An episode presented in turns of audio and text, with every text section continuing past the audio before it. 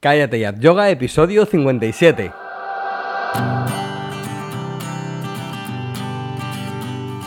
Bienvenidos a Cállate y Yoga, el podcast en el que hablamos de yoga, de la práctica, la teoría, las escuelas, los maestros, los libros, las posturas y todo lo relacionado con esta maravillosa práctica. Hablamos de yoga de manera normal, con los pies en la tierra y con sentido del humor. Hablamos de yoga, en definitiva, como si lo hiciéramos de cualquier otro tema. Yo soy Jorge Caballero, un practicante de yoga más, que también imparte clases desde hace tiempo. Hoy vamos a hablar de un tema fascinante y fantástico y es el relacionado con el yoga y las lesiones, o cómo evitar lesiones practicando yoga. ¿eh? Es un tema que es muy recurrente en las clases, en las preguntas online y, bueno, es un tema muy candente, siempre, siempre. Eh, pero antes, como siempre, recordaros el curso de yoga para gente normal, en el que tenéis pues, un montón de secciones, tenemos las lecciones de una hora y media, las rutinas de menos, ¿eh? de 30, 45 minutos, incluso de 15, tenemos la, sección de yoga y salud, que hoy nos viene muy bien, porque es de lo que vamos a hablar, de yoga, de lesiones, de salud. Eh, tenemos los monográficos, la teoría y la filosofía, tenemos el laboratorio donde eh, detallamos cada postura y bueno, eh, entrad porque por 10 euros al mes podéis entrar a toda la plataforma, ver todo el curso desde el principio, todos los vídeos que se han publicado y hay más de, bueno, más de 100 horas de vídeo, bastante más de 100 horas de vídeo. Así que nada, bueno, ven, no me enrollo, ya lo sabéis, quédate a yoga.com y ahí el curso de yoga para gente normal. Vamos con el tema de hoy y bueno, yo lo que quiero proponeros es ocho ideas para evitar las lesiones en yoga. ¿eh? Podrían ser más, podrían ser menos, pero bueno, pues eh, he determinado que hay ocho, por lo menos ocho que son claves, ocho ideas clave para evitar lesiones en yoga. Venga, vamos con el tema lo primero, las escuelas. Bueno, esto es un tema muy delicado porque aquí cada uno, y sobre todo cuando se empieza a practicar, uno tiene mucho arraigo a su escuela y eso es bueno. ¿eh? En principio, eso es bueno.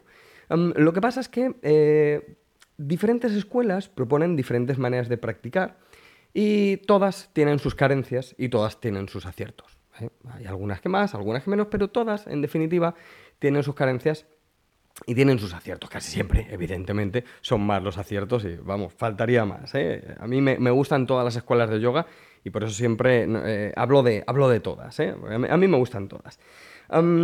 pero si es verdad que, pues, tiene, como tienen sus carencias, al final meternos en una estructura de trabajo em, siempre es, es, un poco limitante. ¿no? Ya lo decía Bruce Lee, que lo que hay que hacer es em, quitarle capas a lo que sea, no ir poniendo, ¿eh? como si él ponía siempre el ejemplo de un escultor que no pone eh, más capas a una pieza de mármol, sino que va puliéndola. Entonces con las escuelas pasa esto, ¿no? que al final las estructuras fijas mm, a veces, bueno, pues nos vician o tienen sus vicios, sus carencias, como decíamos, y entonces es mejor pues ir quitando, ¿no? ir puliendo y cuanto menos estructura rígida eh, tengamos alrededor de cualquier cosa, pero hoy estamos hablando de la práctica, mucho mejor será. Entonces, ¿en qué debemos eh, centrarnos? Incluso dentro de nuestra escuela, ¿eh? yo no digo que, nadie deje su escuela, vamos, ni muchísimo menos, pero ¿en qué tenemos que centrarnos?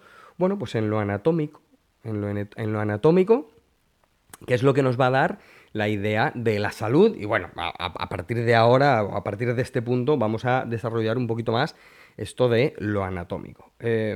Así que, escuelas, bien, efectivamente, seguid una escuela, además está muy bien seguir una escuela. Probad con más escuelas, ¿eh? probad cómo vibra en vosotros la práctica. Y ya no hablo de una vibración esotérica eh, eh, o, muy profunda, sino también a nivel estructural, ¿eh? cómo resuena, cómo vibra esa escuela, esa determinada manera de practicar yoga con vuestra estructura. Da igual que alguien nos diga, ah, a mí me viene fantástica esta escuela o la otra, da igual, ¿eh? tenemos que ser también nosotros a ver qué resuena con nosotros, ¿eh? también con el profesor, muy importante, pero bueno, aquí no me quiero meter hoy en el profesor porque estamos evitando lesiones de yoga. Entonces, escuela sí, pero si tiene sus carencias, bueno, pues intentamos probar otras cosas o centrarnos en lo anatómico. Lo anatómico, que es lo que voy a eh, comentar ahora. Segundo punto, Entro ya dentro de lo anatómico, como digo, la alineación, la alineación no engaña. La alineación nunca nos engaña. En relación a lo anterior, si centramos nuestro entendimiento ya no solo en la escuela, que nos dice cómo tenemos que practicar algo, fijaos que está el cómo y el qué, ¿eh? o, el qué practicar y cómo practicarlo. De eso hablamos también el otro día, en el episodio número 55, ¿eh? de lo sutil, lo profundo y lo anatómico. Os dejaré una nota de este programa en un enlace en las notas del podcast. Bueno, pues la, alineación no nos engaña, entonces, en relación con lo anterior, nos tenemos que centrar nuestro entendimiento en la alineación. Em, porque la alineación, al final, fijaos que todo lo que hacemos cualquier cosa que hagamos, eh, cualquier terapia, ya sea una terapia manual, fisioterapia, osteopatía, da igual, o incluso cualquier em, terapia física, por decirlo de alguna manera, imaginaos yoga, pilates, lo que sea, al final buscamos ir siempre al patrón de la línea posterior, algo que ya hemos hablado también en el podcast, y lo hemos hablado mucho en el curso, en el post y en el, y en el blog, la alineación posterior ¿eh? Em, y la alineación, digamos, de la forma anatómica. Que en yoga podríamos considerar esta forma anatómica Tadasana, ¿no? Y siempre decimos que desde Tadasana se despliegan todas las demás posturas. Entonces, cualquier cosa que hagamos para evitar lesiones, ¿qué tenemos que hacer? A, pesar o aparte de que nos proponga nuestra escuela hacerlo de una manera o de otra, buscar siempre la alineación de las estructuras. A nivel interno, incluso los chakras menores van a alinearse. ¿eh? No podemos hacer, yo qué sé, por poner un ejemplo, Utita Trikonasana con la nalga por detrás, que es una cosa típica, ¿no? La nalga por detrás del tobillo y el hombro por delante del tobillo. Pues imaginaos cómo están las estructuras internas. Bueno, pues están muy desalineadas, ¿no? Y la estructura externa, pues muy desalineada. Además, esto tiene que ver con el reparto de los pesos, que eh, lo vamos a hablar ahora mismo, ¿no? Entonces, alinear siempre, siempre, siempre todo lo que podamos nuestra postura para que anatómicamente el trabajo sea correcto. Esto nos va a evitar muchísimas, muchísimas lesiones, ya que vamos a entrar en un equilibrio dentro de una postura, de todas las posturas.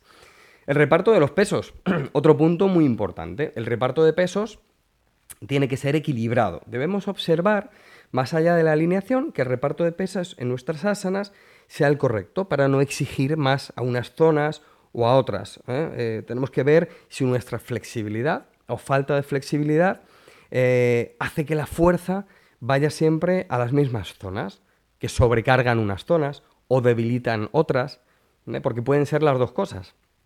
Entonces, alineación y reparto de pesos. Muy importante por poner el mismo ejemplo de antes, ¿no? Con la utita trikonasana, con la nalga por detrás del talón, con el hombro por delante de este. ¿Qué pasa aquí? Bueno, pues se va a sobrecargar mucho la parte externa del tobillo, se va a sobrecargar de una manera incorrecta la nalga, la cadera y toda la musculatura accesoria de, la cadera y bueno, no va a haber pesos en los hombros, pero sí es verdad que es echando el peso hacia adelante en, ese hombro, bueno, pues también los repartos de pesos a nivel interno, porque también eh, en lo visceral estamos actuando en una postura, y esto es muy importante, bueno, pues no será el correcto. Entonces, puntos a, eh, para evitar lesiones de yoga.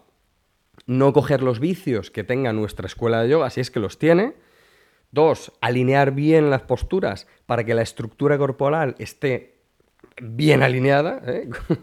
Eh, como su propio nombre indica, en la alineación.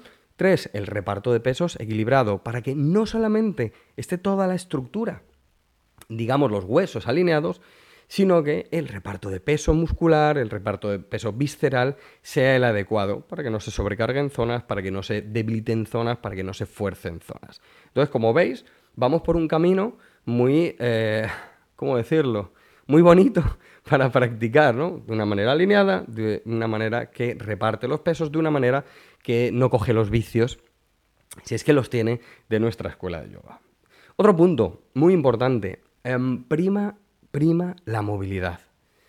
La movilidad em, es que tiene que estar por encima de todo, tiene que estar por encima de todo.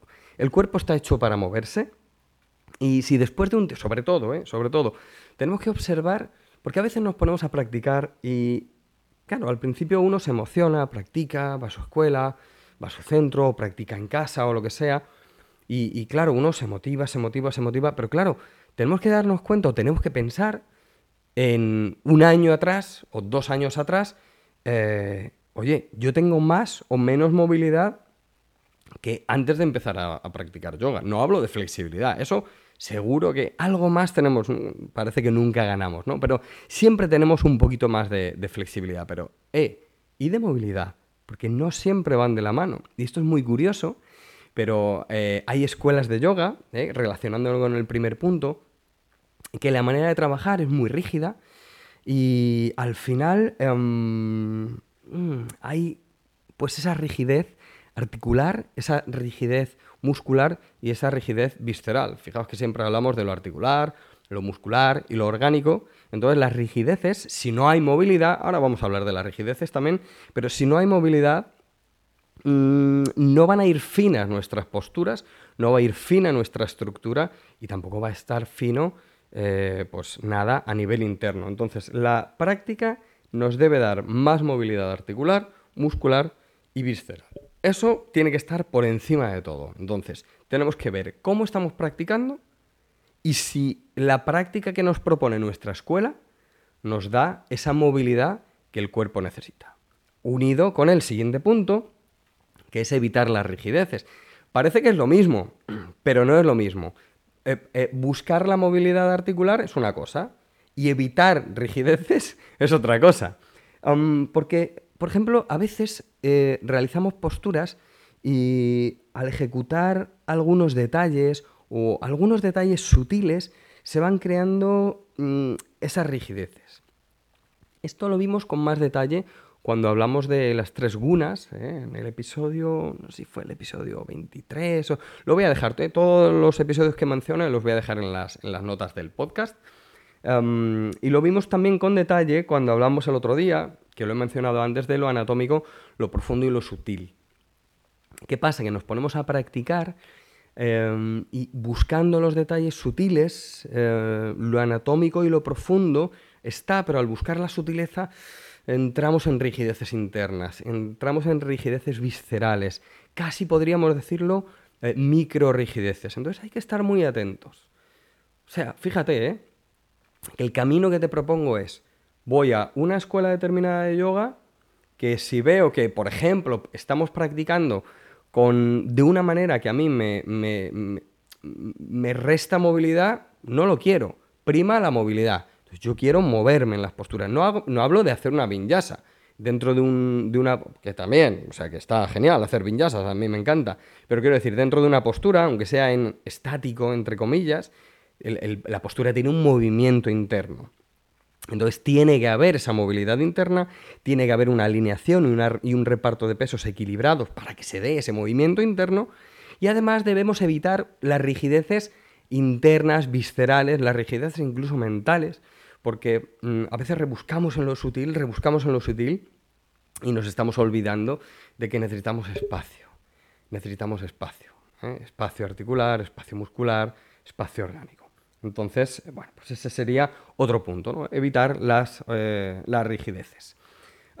seguimos, ajustes especiales, ¿no? Bueno, pues debemos tener en consideración qué ajuste especial necesitamos nosotros o qué grupos de posturas necesitamos, pues si ya tenemos, por ejemplo, una dolencia, una molestia, una lesión. Entonces, em, bueno, pues tenemos que acercarnos a nuestro profesor y, decirle, mira, yo tengo esta dolencia, tengo esta lesión, entonces eh, tengo que alinear, tengo que repartir bien el peso, tengo que evitar las rigideces, tengo que buscar la movilidad ante todo, pero quizá además necesito algún ajuste especial o potenciar algún grupo de posturas. Entonces, esto nos va a evitar lesiones o va a mejorar alguna lesión que tengamos. ¿eh? Potenciar un grupo de eh, posturas o algunos ajustes en particular. Y lo relaciono con el siguiente punto, que es, eh, bueno, pues observar también qué zonas están más débiles o más rígidas. Y tengo que ver qué necesito para potenciar mi zona débil o mi zona rígida. Fíjate que hace un momento hablábamos de que ya tengo una lesión, que ya tengo una dolencia. Y ahora lo que digo es que no tengo una lesión, no tengo una dolencia, pero tengo una zona débil o tengo una zona eh, más rígidas. Entonces, eh, voy a necesitar algún estiramiento específico, alguna movilización específica o algunas preparativas específicas. Entonces esto también nos va a evitar, bueno, esto es sobre todo, ¿eh? o sea, esto nos va a evitar un montón, pero un montón de dolencias el, el saber qué zona tengo yo más débil, qué zona tengo yo más rígida y potenciarla, ¿no? Lo que hablo muchas veces de practicar antes de, practicar. Em, eh, seguimos, nos faltan un par de puntos. El tiempo de permanencia en las posturas. Bueno, em, yo os puedo decir una cosa con, respecto al tiempo de permanencia en las posturas, porque conozco a mucha gente, eh, practicantes, eh, conozco a muchos profesores lesionados. Y os digo esto, em, lo importante siempre al practicar yoga somos nosotros. Siempre lo más importante de, todo es nosotros o somos nosotros. Entonces, no es importante el profesor, no es importante los compañeros, sino que tenemos que ser nosotros los importantes. ¿Por qué digo esto? Porque a veces, vamos a ver, está bien, es, es, evidente, querer llegar más allá y, hay que hacerle caso al profesor y, que él nos proponga siempre un tiempo de permanencia, porque además él siempre nos va a a proponer un tiempo de permanencia un poco más allá de lo que nosotros podamos. Es decir, si empezamos a practicar y estamos em, en nuestro primer mes de práctica, pues a lo mejor hacemos una postura y esa postura la hacemos durante 15 segundos. Entonces, 15 segundos va a ser un tiempo, bueno, pues digamos que cómodo para nosotros. ¿Qué va a hacer el profesor? Proponernos 20 segundos, proponernos 30 segundos. ¿Y qué va a pasar cuando llevemos 3 años de práctica? Bueno, pues que a lo mejor ya estamos tan cómodos en esa postura que en vez de 15 segundos estamos un minuto. ¿Qué va a hacer el profesor? Pues proponernos más. Entonces, eso es evidente y tenemos que intentar dar un poco más, llegar un poco más allá. Eso está claro. Pero, ¿qué pasa si nosotros estamos viendo que ese tiempo de permanencia en la postura nos está haciendo daño. Ese día, o en esa postura, o esa época que nosotros vamos un poco peor. Oye, pues vete un poco más allá de lo que, bueno, pues tú dirías, oye, me bajo ya de la postura que estoy agotado. Vete un poco más allá, pero eres tú el importante, no es el profesor el importante, y lo digo también como profesor. Eh, no son los compañeros los importantes, o sea, no vamos a decir nunca, ah, no me bajo de la postura porque los demás están todavía en la postura. Lo importante somos nosotros y tenemos que respetarnos, sobre todo nosotros, y querer llegar más allá está bien, pero, eh, repito una y otra vez, lo importante somos nosotros. Siguiente punto. Bueno, pues secuenciar correctamente. ¿eh? Si hacemos una práctica en casa, tenemos que, para complementar la práctica donde vayamos a hacer yoga, eh, que los suyos ya sabéis, yo, yo defiendo mucho la práctica, en, la práctica en casa y por eso tengo un curso de yoga para gente normal, para que podamos practicar yoga en casa. Entonces debemos em, secuenciar correctamente y si somos profesores debemos secuenciar correctamente para que nuestros alumnos no se lesionen. ¿eh? Fijaos que siempre estamos hablando de cómo evitar lesiones al practicar yoga. Bueno, eh, hay cinco podcasts, hay cinco audios, ¿eh? que son casi dos horas y media, casi tres horas, hablando del tema de cómo desarrollar una práctica personal. Os voy a dejar los cinco episodios en las notas del programa y además también hay una plantilla eh, que os podéis descargar para eh, ver cómo, cómo hacer una práctica personal correcta. Entonces también la voy a dejar en las notas para que os la podáis descargar. Pero bueno, a tener en cuenta para, para esto, no voy a, meterme en profundidad porque hay, ya os digo, cinco audios, pero bueno, a tener en cuenta preparativas tiene que haber un buen menú de posturas preparativas antes de ejecutar las posturas, aquellas que queramos hacer en la clase. Eh, tenemos que hacer una buena secuencia pensando en los puntos anteriores, ¿eh? todos los puntos anteriores, alinear bien, ajustar bien, todo esto. Y también pensando en la buena secuencia, pensando en el largo plazo. ¿eh? No, ya sabéis que la práctica no es hoy, la práctica es hoy con respecto a la práctica que hice ayer o la semana pasada y con la práctica que voy a hacer mañana o la semana que viene. Entonces esto tenemos que tenerlo muy en cuenta. Como digo, insisto, en los cinco episodios donde hablo de desarrollar una práctica personal, esto, eh, bueno, pues está tocado con, profundidad. Eh, preparativas, buena secuencia. Tres, una vuelta a la normalidad adecuada, hombre, eh, la secuencia tiene que ir de menos a más y luego de más a menos. Esto es muy importante. A veces vamos con un profesor y, termina la clase abruptamente porque no tiene tiempo. No, hombre, calcula el tiempo que tienes y haz una vuelta a la, normalidad adecuada. no te digo que un día se te va un poco la mano, ¿eh? que a todos se nos va un poco la mano y eh, bueno, pues la, vuelta es un poquito eh, menos secuencial de lo que debería, pero por favor, tenemos que tratarnos bien. A nivel interno, el sistema nervioso, a nivel externo, la estructura tiene que ir de menos a más y de más a menos. Y relacionado con esto, el cuarto punto para secuenciar correctamente, hacer sabásana. Sabásana es necesario. Sabásana es como el, checkout de, una tienda. Imaginad que vais a una tienda online y elegís el vestido, ¿no? Eh, las preparativas, ¿no? Pues, ¿qué vestido? Este vestido o este pantalón, por ejemplo, un pantalón. Eh, las posturas, ¿no? Sería lo que es el pantalón. Ah, pues en la postura o el pantalón de color rojo, ¿no? Vale. Eh, lo añado al carrito, ¿no? Es la vuelta a la normalidad. Y luego, ¿qué pasa? Pues que como no le des a pagar, y, enviar, no te llega el pantalón a tu casa. Y Savasana es este botón de, comprar, ¿no? Es este botón de, pagar y enviar. De verdad, parece una tontería y la analogía a lo mejor ha quedado un poco rara, pero Savasana es ese botón. Entonces hay que hacer para secuenciar correctamente para evitar lesiones en el yoga, hay que hacer preparativas, una buena secuencia pensando en lo que he hecho anteriormente y posteriormente, semana o día, eh, una vuelta a la normalidad adecuada y hacer sabásana, porque es necesario hacer sabásana. Hablamos en, un episodio eh, específicamente del yoga y las lesiones deportivas, es el episodio 32 del podcast, que os lo voy a dejar también en las notas del, programa. Echadle un ojo, porque bueno, entramos con un poquito más de detalle a, a las lesiones deportivas. Pero bueno, esto es todo lo que os quería comentar a propósito. Son ocho ideas, ¿no? ocho claves para evitar lesiones en yoga rápido repaso a lo que hemos visto. Las escuelas, con sus carencias, con sus aciertos, respetar las escuelas, pero intentar no centrarnos en formas fijas. Acordaos de Bruce Lee, de, la analogía que él hacía con, con ese escultor que quita piezas, no pone piezas. Entonces, eh, aunque estemos en una escuela, debemos centrarnos siempre en lo anatómico, ¿no? Oye, ¿cómo determinamos que una postura está bien hecha o mal hecha? Hombre, porque lo anatómico se tiene que dar. Es que si no está lo anatómico, pues apaga y vámonos. Eh, la alineación, que no nos engaña, ¿eh? alinear bien toda la estructura, para que no solo lo externo esté bien, sino también lo interno hacer un reparto de pesos equilibrados, ¿eh? una vez que alineamos dentro de una postura, repartir los pesos adecuadamente. Esto daría para un libro solo, ¿eh? esto, esto de los repartos de pesos y la, alineación, esto da para un libro.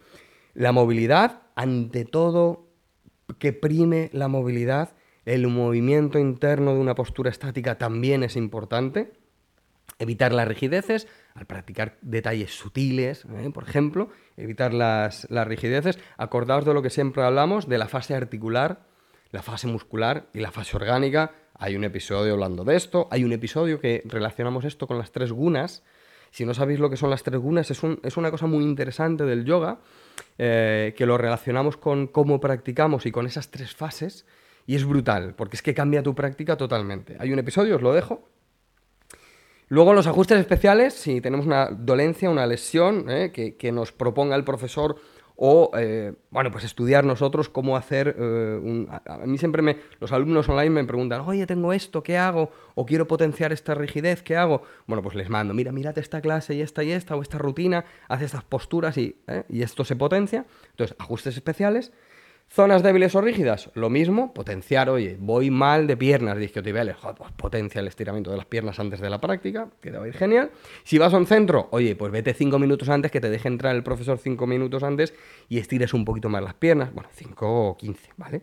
Y luego el tiempo de permanencia en las posturas, que sea adecuado, lo importante somos nosotros, no los compañeros, no el profesor, sino nosotros. Siempre queremos dar un poco más, pero no obedecemos al ego de nadie, de un profesor o de un compañero, no obedecemos al ego de nadie, obedecemos a nuestro, nuestra sabiduría interna, eso que sabes tú dónde te estás pasando y te puedes lesionar. ¿eh?